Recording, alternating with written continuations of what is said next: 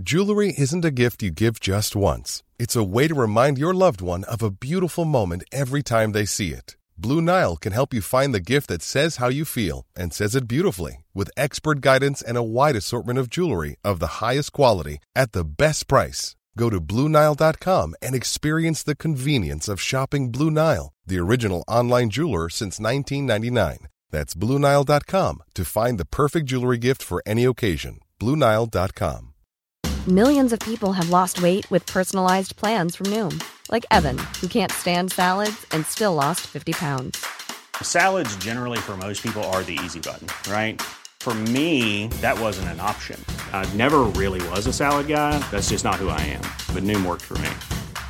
Get your personalized plan today at Noom.com. Real Noom user compensated to provide their story.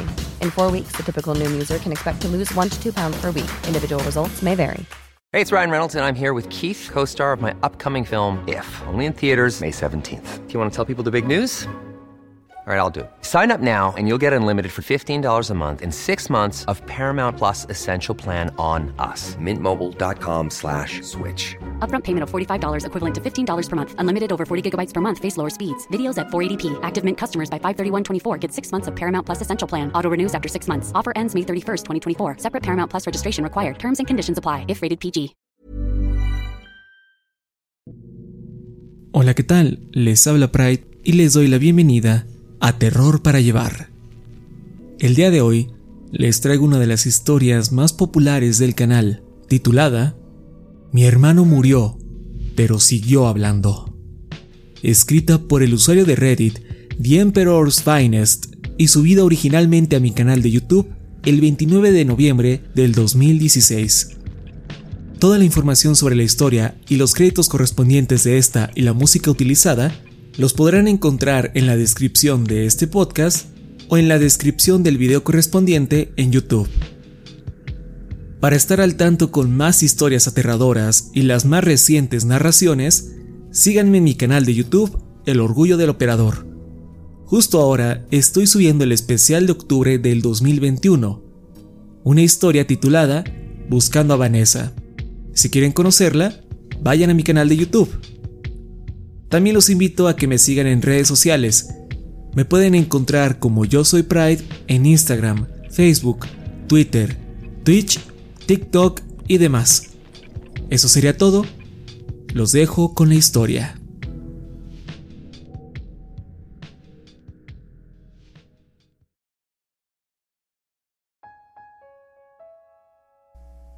Todos sabíamos que a Dennis le quedaba menos de una semana de vida, y nos preparamos lo mejor posible para esa situación.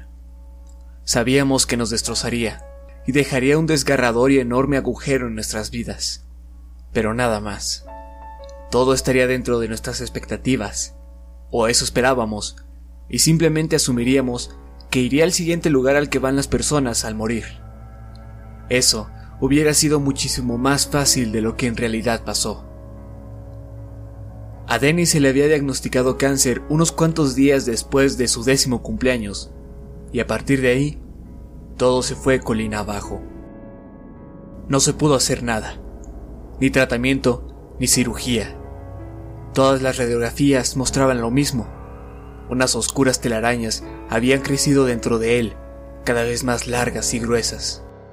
El hecho de que éramos gemelos y siempre habíamos lucido igual, al menos hasta que comenzó la quimioterapia, solo empeoraba las cosas. Ahí estaba yo, a su lado, una perfecta imagen de lo que él solía ser antes de la enfermedad. Su cabello se había caído, había adelgazado lo suficiente como para dejar ver la forma de su cráneo. Un fantasma, siempre en contraste conmigo, lo que alguna vez fue. Luego, el doctor puso punto final al asunto. Es muy probable que solo le queden cuatro días, una semana, máximo. Lo siento.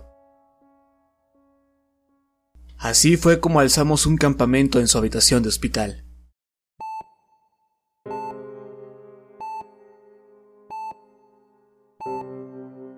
Las paredes estaban pintadas de un verde guisante muy feo. La única luz encendida solo iluminaba la cama de Dennis. El staff del hospital pudo conseguirme una cama. Era muy simple, mis padres tuvieron que dormir en sus sillas. Para esa etapa, Dennis lucía bastante mal. Cada vez más notabas el cráneo debajo de la piel. Todos queríamos hablar con él, sacarle el mayor provecho al tiempo que nos quedaba. Pero mi hermano dormía la mayor parte del tiempo y cuando por fin despertaba, simplemente miraba en silencio hacia el vacío. Nadie sabía qué decir. No había respuesta correcta a la incógnita del silencio. Un miedo muy fino y delicado invadía el ambiente. Sentíamos que en el momento que alguien intentara interactuar con Dennis, la realidad de la situación, la inminente muerte, nos llenaría a todos y no podríamos superarla. Por lo tanto, siempre estábamos sumergidos en el silencio. Ocasionalmente mis padres forzaban unas sonrisas, pero éstas jamás llegaban a los ojos de Dennis. Fue al tercer día cuando por fin sucedió.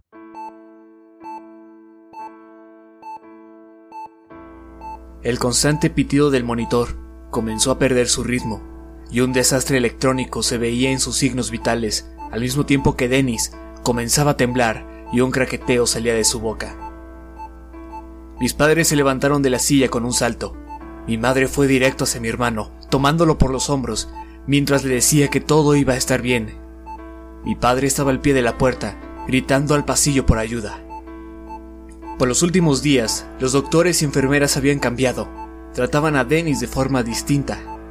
Antes, las resucitaciones siempre eran frenéticas, llenas de un esfuerzo desesperado por mantener a mi hermano con vida. Llegaban corriendo y se notaba el deseo de cumplir su trabajo en cada movimiento. Ahora era diferente, algo más rutinario, como si al hacerlo tacharan algo de su lista de quehaceres diarios. De todas formas, creo que no habría hecho la diferencia de que siguieran como al principio. El cáncer había avanzado tanto que su cuerpo ya no podía soportarlo. El personal hizo lo que pudo. Ofrecieron sus condolencias y dijeron que se llevarían el cuerpo cuando estuviéramos listos.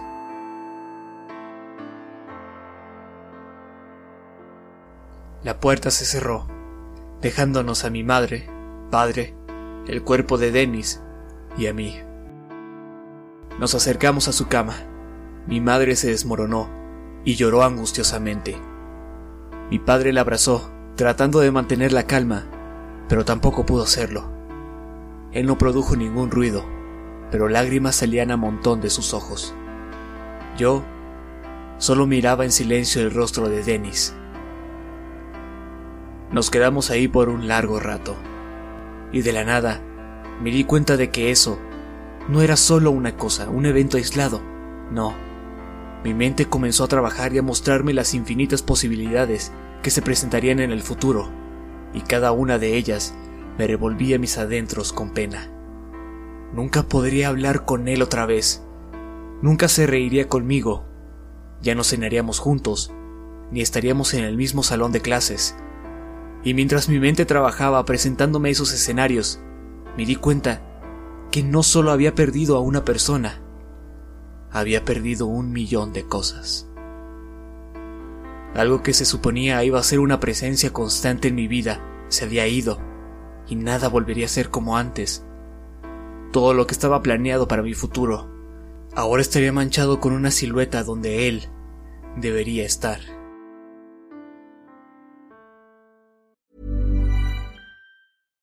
If you're looking for plump lips that last, you need to know about Juvederm lip fillers. With Juvederm Volbella XC and Juvederm Ultra XC, your lip look, whether it's subtle or bold, can last up to one full year with optimal treatment and no additional maintenance. Find a licensed specialist and see if it's right for you at juvederm.com today. That's J U V E D E R M.com. Add fullness to lips in adults over 21 with Juvederm Volbella XC or Juvederm Ultra XC. Do not use if you have severe allergies or a history of severe allergic reactions, or if you're allergic to lidocaine or the proteins used in Juvederm. Tell your doctor if you have a history of scarring or taking medicines that decrease the body's immune response or that can prolong bleeding. Common side effects include injection site redness, swelling, pain, tenderness, firmness, lumps, bumps, bruising, discoloration, or itching. As with all fillers, there's a rare risk of unintentional injection into a blood vessel, which can cause vision abnormalities, blindness, stroke, temporary scabs, or scarring. For full important safety information, visit juvederm.com. Hey, it's Ryan Reynolds, and I'm here with Keith, co star of my upcoming film, If, only in theaters, May 17th. Do you want to tell people the big news? All right, I'll do it. Sign up now and you'll get unlimited for $15 a month in six months of Paramount Plus Essential Plan on us. Mintmobile.com slash switch. Upfront payment of $45 equivalent to $15 per month. Unlimited over 40 gigabytes per month. Face lower speeds. Videos at 480p. Active Mint customers by 531.24 get six months of Paramount Plus Essential Plan. Auto renews after six months. Offer ends May 31st, 2024. Separate Paramount Plus registration required. Terms and conditions apply if rated PG. Yo fui el primero que vio sus labios moverse. Mamá, papá, sus labios se mueven. Mis padres se congelaron, aún abrazados. Mi madre se arrastró un poco hacia donde estaba mi hermano. Observábamos cómo sus labios temblaban lentamente. Supongo que mis padres esperaban que solo fuera un tic nervioso o algo así, pero no se detuvo. Y finalmente, en una voz seca y desvanecida como el viento de un desierto, dijo mi nombre. Harry. Mi padre corrió para llamar a las enfermeras. Mi madre se tapaba la boca de la impresión mientras retrocedía lentamente. Llegó el personal médico, revisaron todos los signos vitales, intentaron el desfibrilador un par de veces y finalmente llegaron a un veredicto. Lo sentimos. No muestra ningún signo de seguir con vida. Pero lo escuché hablar, dijo mi padre como si rogara por algo. Puede que solo haya sido un poco de aire que salía. Pero... Y entonces mi padre fue interrumpido por un pequeño ruido chillante. Todos voltearon hacia donde se produjo. Venía de Dennis. Trataba de decir algo entre suspiros y gruñidos guturales débiles. Harry, todo está oscuro, tan frío, tan oscuro y me absorbe. Me lleva a sus adentros. Un instante después, los enfermeros se pusieron a trabajar de nuevo, y ya no era como en las últimas ocasiones. Nuevamente se podía ver la desesperación en sus rostros. No tenían ni idea de qué sucedía, y tampoco sobre si hacían lo correcto. Intentaron nuevamente con el desfibrilador, mandando poderosas descargas por el pecho de Dennis, para luego revisar con el estetoscopio. No tiene sentido, simplemente no lo tiene, murmuraba alguien. Después de diez minutos, todos se alejaron de mi hermano. Revisaron los signos vitales otra vez, pero nada había cambiado. ¿Qué está pasando? gritó mi madre. Uno de los hombres, creo que era doctor, contestó. No está pasando nada. Intentamos bombear oxígeno dentro de su cuerpo, pero nada. No tiene pulso y no podemos inducirle más allá de un segundo o dos. La temperatura corporal ha bajado. Está muerto. Pero lo escuchamos hablar, respondí.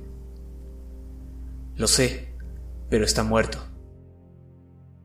El suspiro rasposo de mi hermano volvió a escucharse y todo el mundo cerró la boca. Por favor, Harry, dime dónde te encuentras. Me acerqué a su lado. Para ser honesto, no me sentía para nada aliviado de que estuviera hablando. Me sentía atemorizado. Eso estaba mal. Quería correr. Quería que simplemente se fuera, como se supone debía hacerlo para poder llorar junto a mis padres por su pérdida y superarlo eventualmente. Pero no. Él estaba ahí.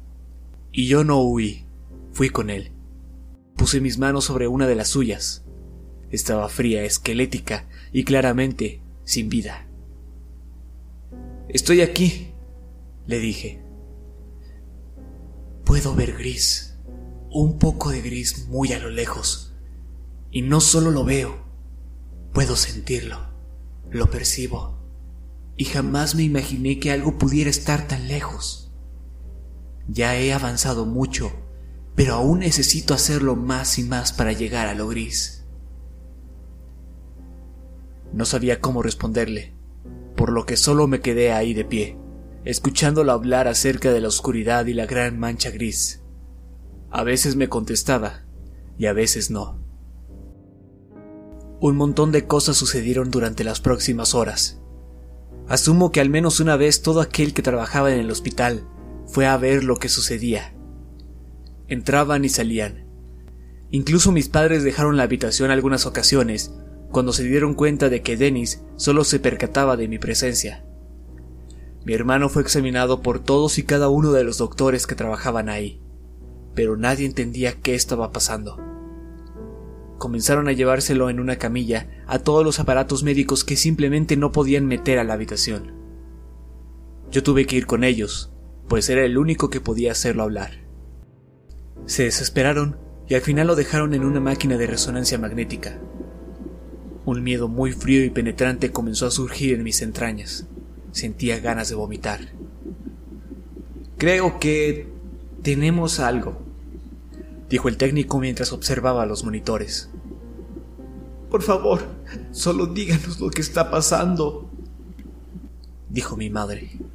Su estado de ánimo se tambaleaba entre el terror y la esperanza, pero más que nada se encontraba exhausta. Tenía el rostro rojo y una expresión casi vacía. Miren, aquí podemos saber en qué parte del cerebro hay sangre. La cosa es que ni una gota de sangre en el cerebro se está moviendo. Podemos saber eso por su pulso, pero algo está sucediendo ahí. Algo que solo la máquina apenas si puede detectar. Hay una especie de actividad muy leve. No podemos estar seguros del todo, pero puede que la actividad registrada se aloje en la parte dedicada al movimiento. Todo lo demás está completamente muerto. Obviamente está consciente, pues puede gesticular frases enteras, pero... ¿Pero qué? preguntó mi padre. Pero parece ser que lo que se encarga del pensamiento, de la conciencia, está sucediendo en algún otro lugar, no en el cerebro, y sin embargo aún se mantiene en contacto con la leve zona que muestra actividad. Exactamente, dijo una voz que provenía de nuestras espaldas. Miré por sobre mi hombro y vi a un hombre viejo en un traje gris. Tenía una barba plateada muy bien rasurada. Emanaba un contraste muy extraño a todo el caos que había surgido en el hospital. ¿Quién es usted? inquirió el técnico. Me llamo Daniel Combs, respondió, entregándole una tarjeta de negocios al especialista. Estoy con el Instituto Orpheus. Somos un cuerpo de investigación médica semi-privado y hemos lidiado con unos cuantos casos similares a este. El director de su hospital ya nos ha dado su permiso para poder examinar la situación. Casi de manera invisible, unos cuantos hombres se acercaban por las espaldas de Combs y se dirigían al técnico. Estos caballeros ayudarán a explicar la confidencialidad de la situación. A partir de ahora, nosotros nos encargaremos del niño. Luego, aún más hombres llegaron estos traían puestos unos atuendos blancos con un extraño logo marcado sobre el lado derecho del pecho. Pusieron a Dennis de nuevo sobre una camilla y nos llevaron al pasillo. Lo seguimos sin mediar palabra. No pensábamos en oponernos a estas personas, pues representaban nuevas posibilidades, un camino completamente diferente que quizás llevara a una explicación. Trasladaron a mi hermano hasta una sala de operación de aquellas donde la gente puede observar el procedimiento como si fuera un teatro. Mi madre dejó salir un suspiro. Oigan, solo díganos, ¿qué están haciendo? Demandó saber mi padre, con una voz algo quebrada, evidenciando que reprimía sus ganas de llorar. Daniel Combs, quien lideraba el camino al frente de la camilla, con una velocidad inusual para su edad, se detuvo una vez que llegamos a la sala, y ahora nos observaba a los tres fijamente a los ojos. Luego contestó en un tono grave y reconfortante. No vamos a hacer ninguna cirugía. Lo trajimos aquí porque es la parte más callada del hospital, y tampoco hay distracciones. Lo único que queremos es saber y entender qué le está sucediendo a su hijo. Ese tipo de cosas ya ha sucedido antes. Su hijo está consciente, y hasta donde podemos comprender, solo hablará con su hermano aquí presente. Queremos que Harry le pregunte a Dennis unas cosas por nosotros. Creemos que funcionará mejor si solo se encuentran ellos dos juntos. Tenemos micrófonos en la sala para poder escuchar las respuestas. nosotros simplemente escuchábamos. Y finalmente, mi papá rompió el silencio con unas débiles palabras. ¿Cree que pueda volver? Sé que si lo hace no será por mucho, pero realmente me gustaría que regresara. No importa cuánto tiempo, pero que lo haga. No dije muchas cosas. No fui lo suficientemente fuerte para decir todo lo que había que decir. Si tal cosa llegara a suceder, le juro que haremos todo lo que podamos para que así sea. Hemos preparado una habitación privada para ambos. El señor señaló con un gesto al final del pasillo.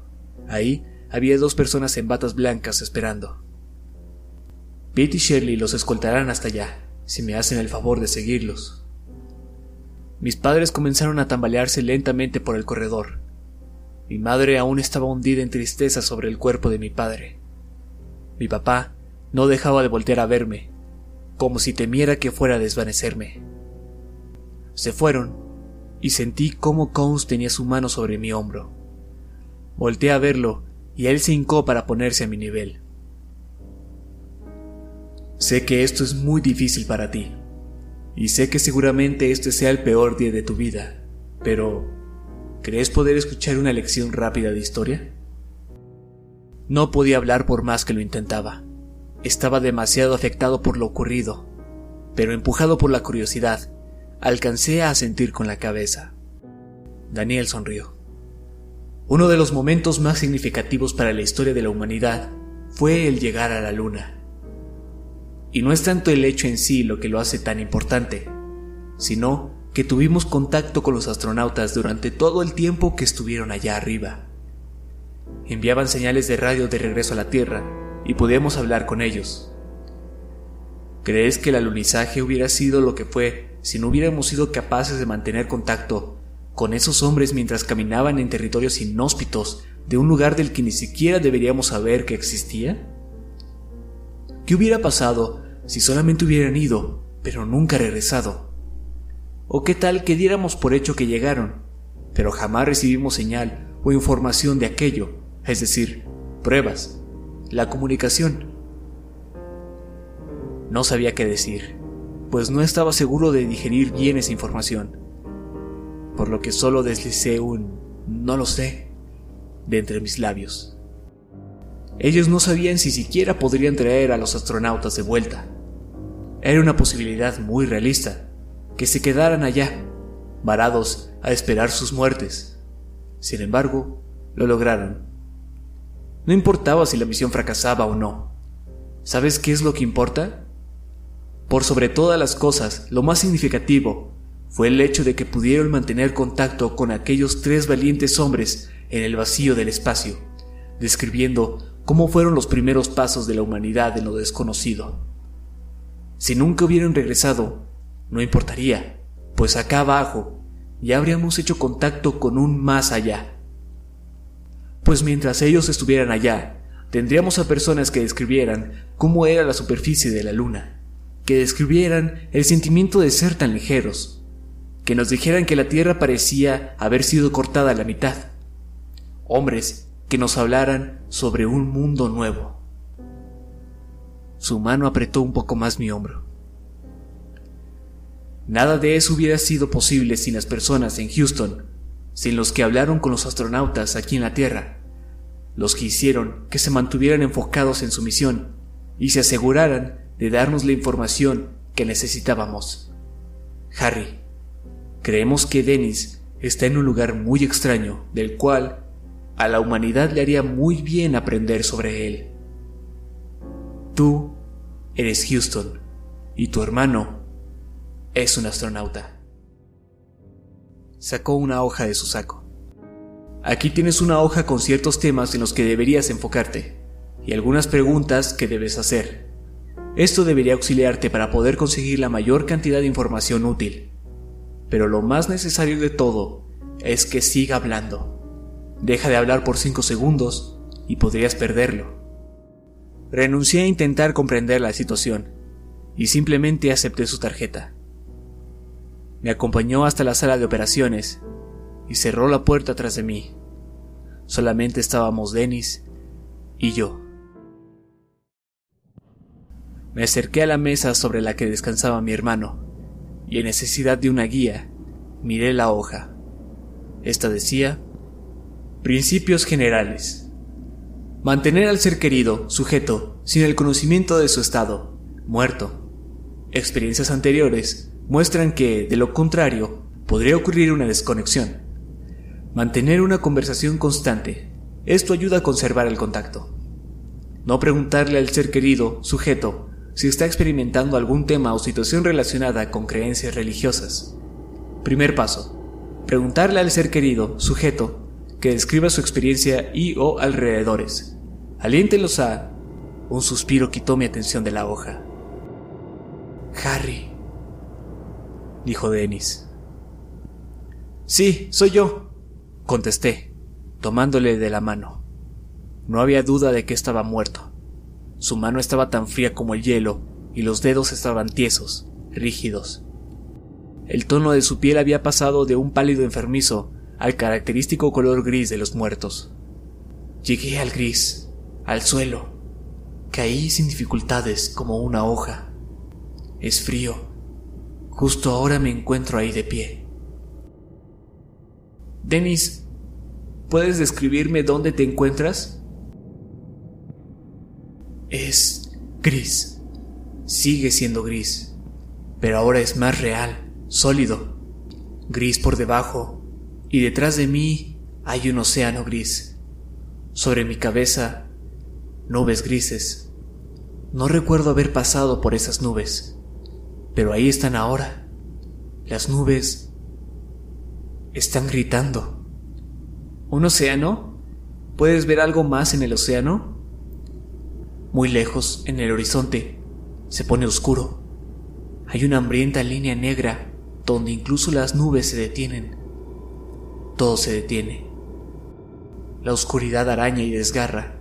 Se mueve como si estuviera viva. Kilómetros y kilómetros de una oscuridad hambrienta e iracunda. No puedo ir hacia allá. No puedo ir por ese camino. En ese punto, había perdido el hilo de nuestra conversación y de repente todo me golpeó. Todo lo que no entendía y el hecho de que donde sea que estuviese Dennis, no estaba vivo. Me desmoroné, sumiendo mi cara entre sus costillas, frías como carne sacada de un refrigerador. Lloraba amargamente. Seguí apretando su mano cada vez más fuerte. Dennis, por favor, regresa.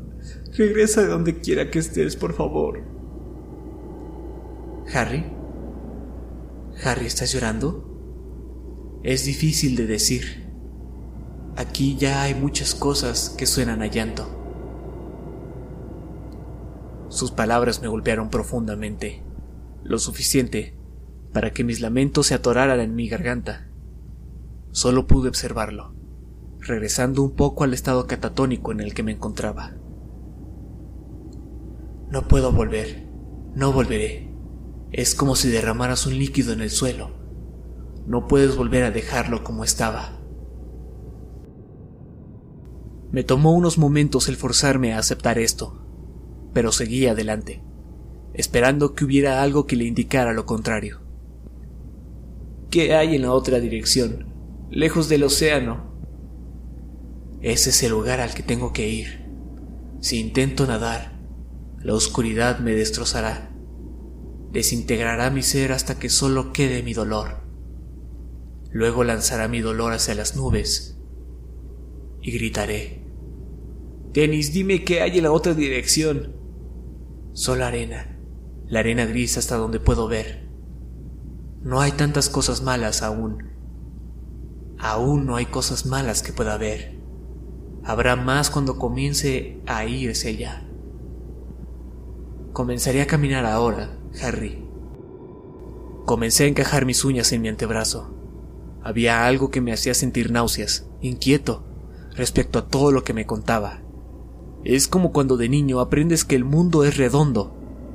Te sientes extraño por unos cuantos segundos, pero pronto aceptas ese hecho, pues es la verdad. No importa qué tan plano se sienta el suelo sobre el que te paras todos los días. no importa el poco sentido que tenga, es la verdad. Él siguió hablando. Puedo ver otra persona. ¿Puedes hablarle? Dije, tratando de mantener mi voz tranquila. Supongo que podría, pero no puedo. ¿A qué te refieres? Este no es un lugar en el que se hable. Se supone que ya hemos dejado de hablar antes de llegar aquí. Ahora debemos estar callados.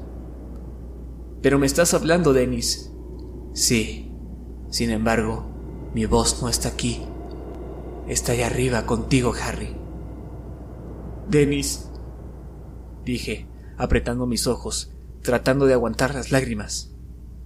Dennis, por favor, cuéntame qué está sucediendo. Creo que he muerto, y lo que está pasando ahora es lo que sigue, aquello que siempre debe pasar. Se siente bien, de una forma aterrorizante. Me ha estado esperando por tanto tiempo, incluso antes de que fuera una pequeña criatura, desde antes que existieran nuestros padres y los padres de ellos, y así sucesivamente. Me ha estado esperando. Por favor, deja de hablar así. Tú no hablas de esa forma. Jamás lo has hecho. Lo siento. Es que ves las cosas distintas al estar aquí. Algunas cosas las sabes sin que te las tengan que decir. Sabes cosas que has olvidado. No se me ocurría qué decir, por lo que comencé a preocuparme, recordando que si había una larga pausa, podría irse para siempre. ¡Hey! dijo Dennis, y las comisuras de sus labios se estiraron un poco, creando una mueca que imitaba una sonrisa. Veo unas más, unas cuantas personas más, pero están desnudas, realmente desnudas. No tienen ropa, son grises y arrugados, pero no solo eso, como que puedes ver en su interior, como si las paredes se hubieran derrumbado y pudieras ver quiénes son. Todos sus pensamientos, sentimientos, simplemente están ahí, como fantasmas. Es como si alguien les hubiera arrancado la ropa a sus pasados. Están tan desnudos, Harry. Su cuerpo tosió débilmente. Se suponía que era una risa. Eso es realmente aterrador, le dije. Oh, pensé que te parecería divertido. No creo que vayamos a reírnos de lo mismo nunca más. Creo que ahora eres diferente. Supongo que tiene sentido.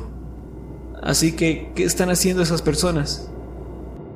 La mayoría se dirige en la misma dirección que yo, hacia el centro. ¿El centro de qué? Solo se llama el centro. El centro de este lugar, quizás. El centro de todo. ¿Pero qué? ¿Por qué tienes que ir ahí? Comenzaba a perder el control. No tengo que. Nadie tiene que justo como cuando tienes que saludar a alguien de mano cuando te la ofrecen, o como cuando tienes que contestar un saludo que te dan.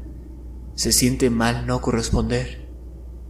Es lo que se supone que debes hacer, y no hay otra opción que sea la adecuada. Aquí no te quieres quedar quieto. ¿Qué pasa si lo haces? Depende. Hace unos días pasé al lado de una mujer. ¿Hace unos días? Dije, sujetándome de la fría mesa de operaciones, mientras una sensación de vértigo inundaba mi cuerpo. No llevas ni un día de muerto. Pasé por una mujer hace unos días. Prosiguió, como si no me hubiera escuchado. Ella no alcanzó el centro.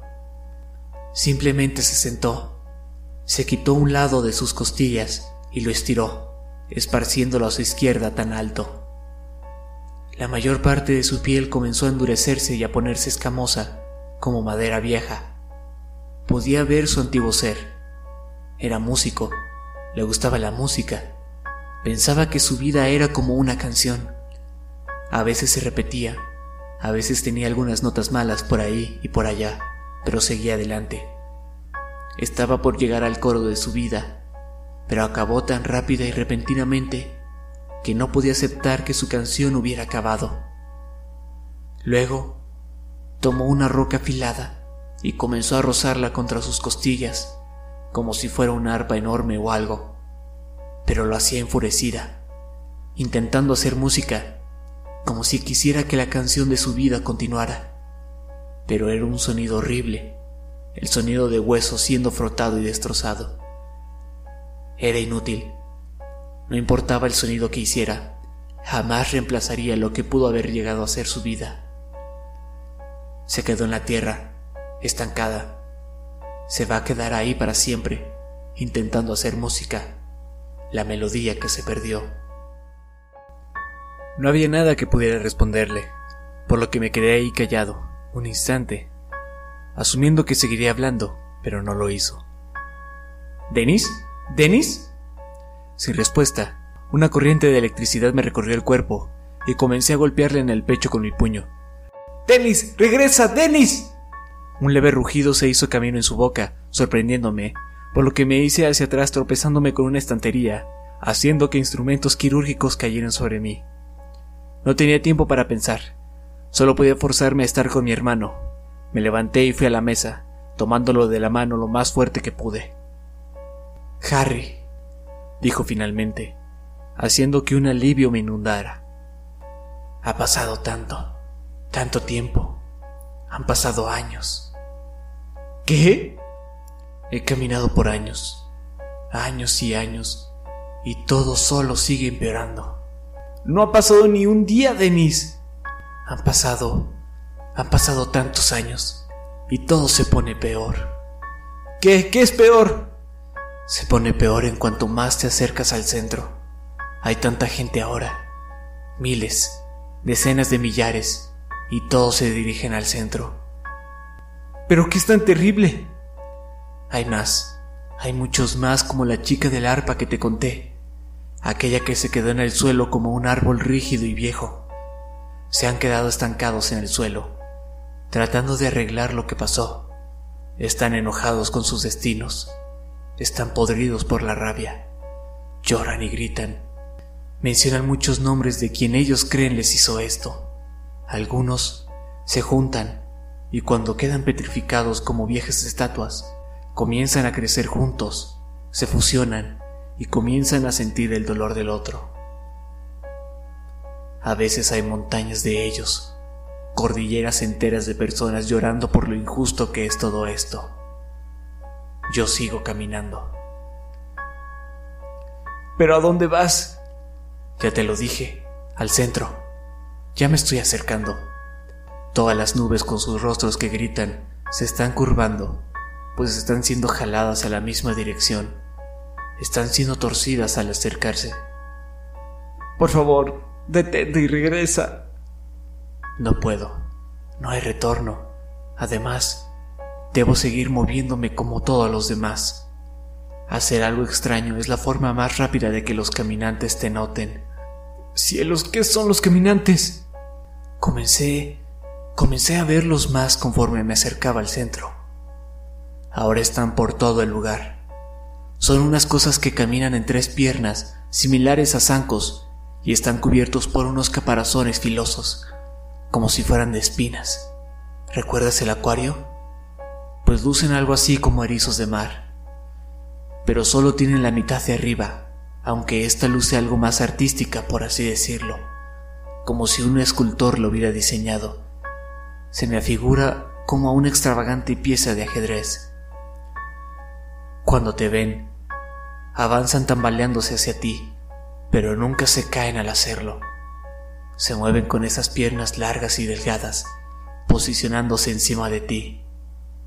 Cuando están sobre ti, en medio de sus piernas, si volteas hacia arriba puedes ver los agujeros que se encuentran debajo de su caparazón. Y de ahí salen los arcillos. Son como tentáculos rojos, delgados y peludos comienzan a moverse por sobre ti hasta que terminan atrapándote. Al principio no te importa mucho, pues son rojos. Lo único que has visto hasta este punto ha sido el gris y la oscuridad por años. Entonces, ves los arcillos rojos y no puedes evitar sentir algo hermoso al ver otro color. Al menos hasta que te tocan. Cuando te tocan, es terrible. Cada cosa horrorosa que hayas sentido, cualquier tragedia que hayas vivido, comienza a burbujear en la superficie de tu ser hasta que te ahogas en ella. Todo el dolor que alguna vez hayas sentido se levanta y los caminantes se alimentan de él. Lo lamen con esos delgados tentáculos. Aman el sabor a miseria. Eventualmente, quedan satisfechos y se van. Mientras tanto tú te levantas y sigues caminando. Dios mío, Dennis. Está bien. Son malos. Pero aquí adquieres otra perspectiva de las cosas. Claro, son atemorizantes, pero no se comparan al centro. Si ellos son como erizos de mar, entonces el centro es como un tiburón, o una ballena, o algo enorme que descansa en el fondo del mar, demasiado grande como para poder acercarse a la superficie. Jamás habías dicho cosas como estas. No sé cómo describirlo.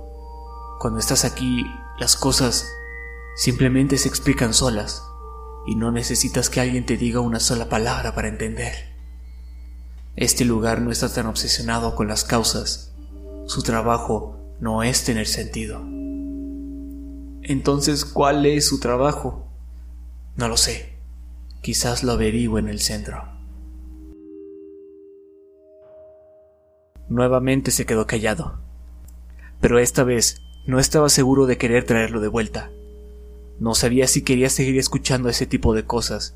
Sin embargo, a pesar de lo que hubiera querido, un gruñido se escapó de su boca. Estaba de vuelta. Mierda, mierda. Lo veo ahora. Veo el centro. Su mano comenzó a cerrarse lentamente sobre la mía, venciendo la rigidez que había adquirido al morir. Intentaba zafarme, casi empujando la mesa lejos de mí, pero no pude hacer que su mano cediera ni siquiera un poco. Está adentro, adentro de esta enorme cosa que asemeja una colmena flotando sobre el suelo. También es gris y está cubierto de venas y crestas, como si hubiera sido líquido en algún momento, pero ahora algunas partes se hubieran solidificado, como si estuviera hecho de telaraña. Es enorme, Harry. Jamás había visto algo como eso. Todas las nubes se tuercen hacia el orificio que se encuentra en su cima y siguen gritando. Tiene cientos de agujeros, irregulares y sin orden, completamente vacíos del interior.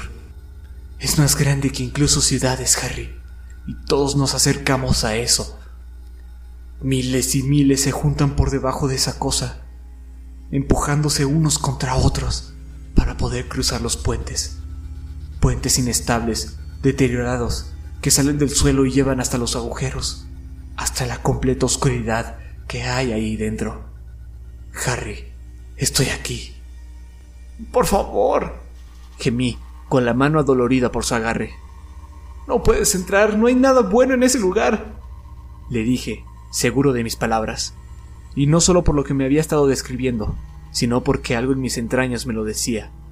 Sabía que lo que me estaba contando era real, era algo fundamental e importante para nuestra existencia, como el sol y la luna, o el nacimiento. Pero esto era algo malo. Algo me decía que estaba corrupto, estaba mal hasta lo más profundo de su ser, sea lo que sea.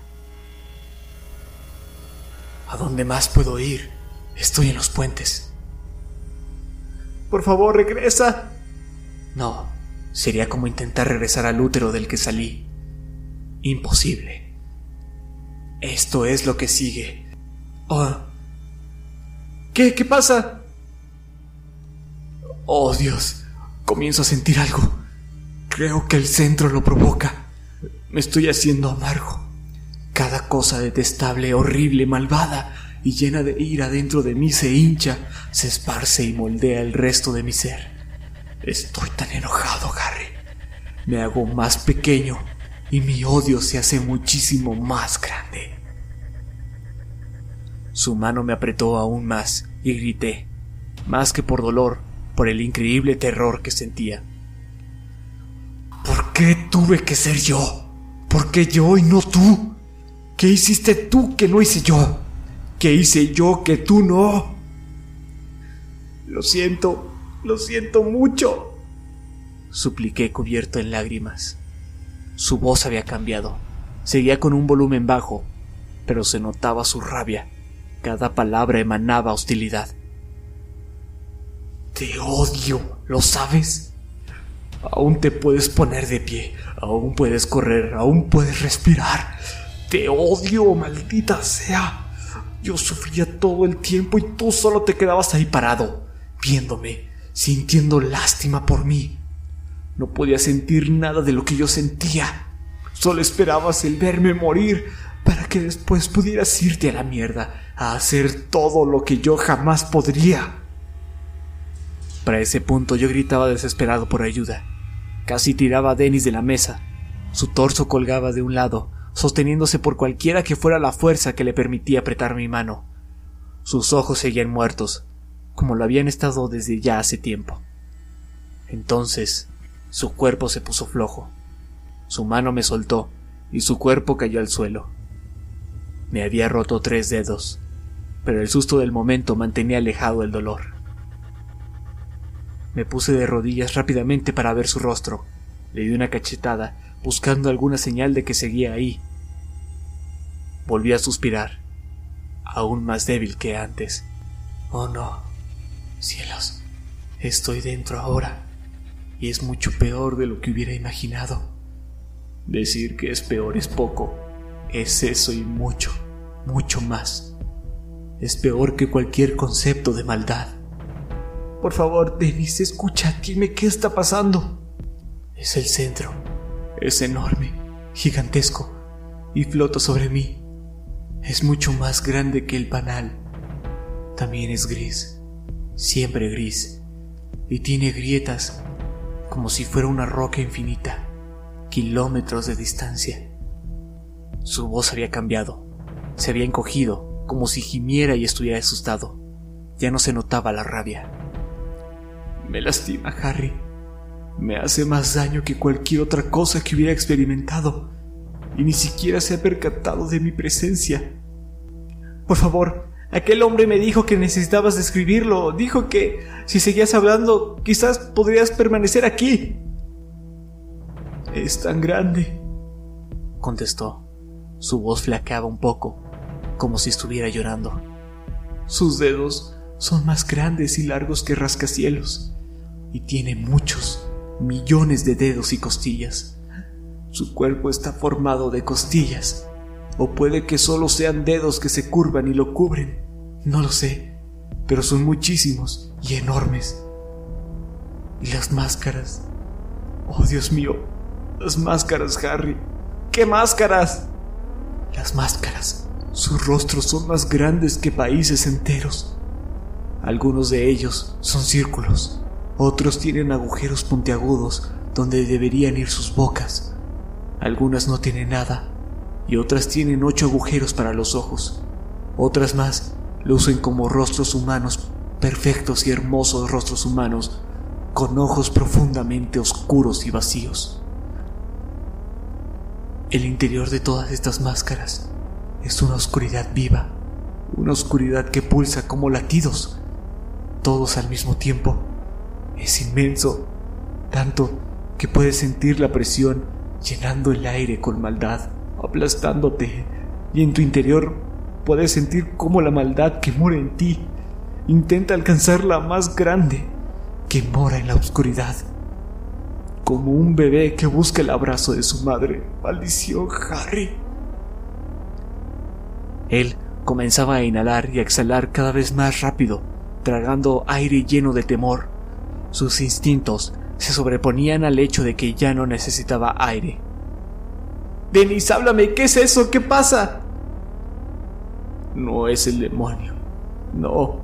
Eso fue lo que pensé al principio, pero no lo es. Es más como...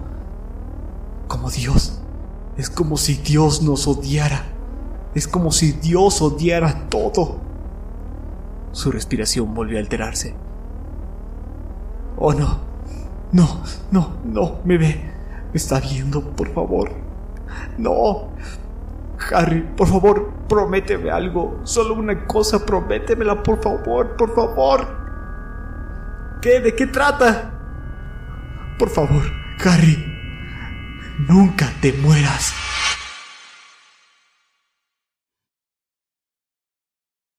Un último suspiro salió de su boca. Intenté de todo para traerlo de vuelta. Todo lo que se me ocurrió. Lo golpeé, lo sacudí, le rogué. Pero esta vez se había ido para siempre. Me arrodillé por un tiempo, solo en esa habitación. Sus últimas palabras se marcaron muy profundo en mi mente, y sabía que jamás podría sacarlas de ahí. Las siguientes horas, de hecho, los siguientes días, los recuerdo como algo borroso e inexacto. Recuerdo que más hombres en esas batas blancas entraron a la sala de operaciones y me alejaron del cuerpo. Recuerdo cómo revisaban mi mano y le ponían un yeso. Recuerdo que Daniel Combs me sentó en un cuarto blanco y brillante para interrogarme. Él dijo que era una charla amistosa, pero era un interrogatorio llevado a cabo por un hombre que podía ser amable con tal de conseguir lo que quería. Me preguntó que si había tenido visiones o sentimientos muy fuertes, si creía que Dennis decía la verdad, y que si podía explicar si mi hermano se comportaba diferente a como siempre lo hacía. Estaba completamente agotado por el trauma y el dolor en mi mano, que simplemente contesté con la verdad. Al final, Daniel me hizo aprenderme un número telefónico y firmar un montón de papeles con temas de confidencialidad, dejando en claro que ni una palabra de lo sucedido debería salir de ese hospital. En caso de que un fenómeno relacionado con Denny sucediera, o al menos así lo considerara, debería de llamar al número que memoricé. Y finalmente, se fueron. Mis padres y yo tomamos un taxi de vuelta a casa. No hablamos de lo sucedido con Dennis después de que muriera, Llegamos a casa, fuimos a la cama, y a la siguiente mañana tuvimos nuestro desayuno en completo silencio, con una silla extra y vacía. Los años pasaron volando, y aquella experiencia se convirtió en algo con lo que simplemente tendría que vivir. A veces algo extraño en mi mente me hacía regresar a aquellos oscuros recuerdos, pero sigo adelante, trato de aceptarlo. No podía entenderlo. El hecho de que Dennis ya no estaba siempre fue peor que la forma en la que se fue, sin importar lo tenebroso y antinatural que fuera. Pero, últimamente, he tenido un sueño recurrente. Este empezó como algo vago e incompleto, pero después de unas cuantas noches comenzó a repetirse. Cada vez se hacía más largo y vívido. Siempre empezaba de la misma forma, con Dennis y conmigo, Ambos éramos niños otra vez, en una brillante colina verde, con el día despejado y un aire limpio nos acariciaba. No recuerdo las palabras exactas de mi hermano, pero se pone a presumir, diciendo que papá lo ama más a él, que es mejor que yo, y que seguirá mejorando mientras siga vivo. Va a seguir haciendo que papá lo prefiera mientras pueda. Entonces me enojo muchísimo como nunca lo hubiera hecho si en realidad hubiera dicho esas cosas. Luego veo una roca, y sin pensarlo, la tomo del suelo y comienzo a atacar a Dennis con ella, derribándolo, golpeando una y otra vez hasta que la piel de su rostro comienza a hincharse y luego a desgarrarse, dejando ver partes de su cráneo. Logra empujarme de encima suyo y huye. Yo lo sigo, sin detenerme a pensar en lo que hago. Lo persigo muy muy lejos, hasta que finalmente llegamos a un pasaje en medio de dos montañas. Es tan peculiar que me sorprende no haberlo visto antes. Ese camino es muy largo y oscuro, tanto que no le veo el fin y parece extenderse hasta el infinito. El cielo que hay sobre este pasaje se ve saturado con densas nubes negras. Es como Mordor o algo así. Siempre dejo de correr en ese punto, pues pienso que ya lo he perseguido lo suficiente. El trabajo está hecho. Comienzo a salir de mi cuerpo, avanzando por sobre el pasaje como un fantasma sin nombre, un observador sin pensamientos. Ya no soy yo, soy solo un espectador. Ve a Dennis. Corre por el oscuro camino, muy lejos, hasta que llega a un desolado país sin sol del otro lado. Un lugar donde el suelo es gris y seco. Comienza a correr, lo hace por décadas, hasta que finalmente cae y me maldice. Grita cuánto me odia. Su ira dura por un largo tiempo. Luego, una segunda persona llega. A veces es un hombre, otras una mujer. En algunas ocasiones son viejos y otras muy jóvenes. Estas personas le dicen que también fueron llevados hasta allá, o que simplemente al andar vagando entraron al pasaje por error y se perdieron. Denny siempre les contesta lo mismo. Entonces suframos juntos, sintamos nuestras heridas y nuestro dolor. Esta persona se engancha a mi hermano y mi hermano a la persona. Luego gritan y lloran. Dicen que quieren ver a las personas que les hicieron esto ser despellejadas vivas. Entonces llegan más.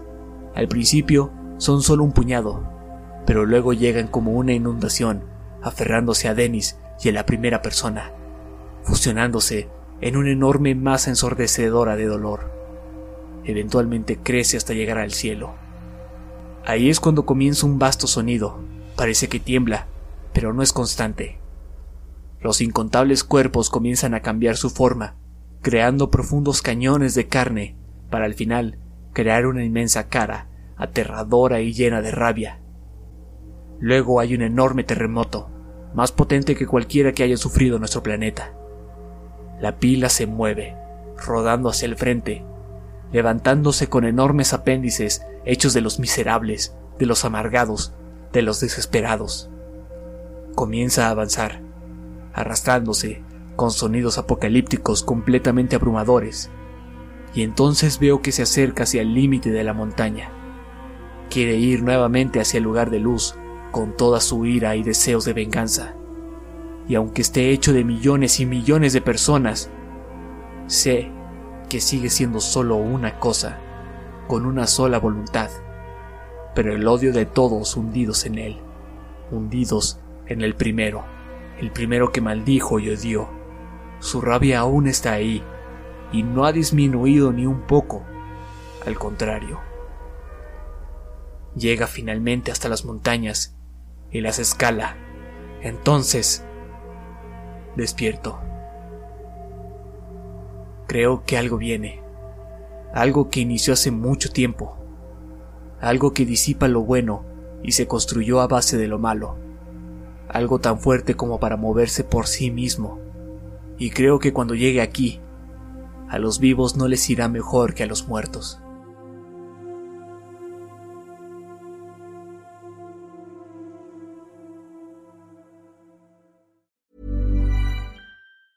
Hey, it's Danny Pellegrino from Everything Iconic. Ready to upgrade your style game without blowing your budget? Check out Quince. They've got all the good stuff shirts and polos, activewear, and fine leather goods, all at 50 to 80% less than other high end brands. And the best part? They're all about safe, ethical, and responsible manufacturing.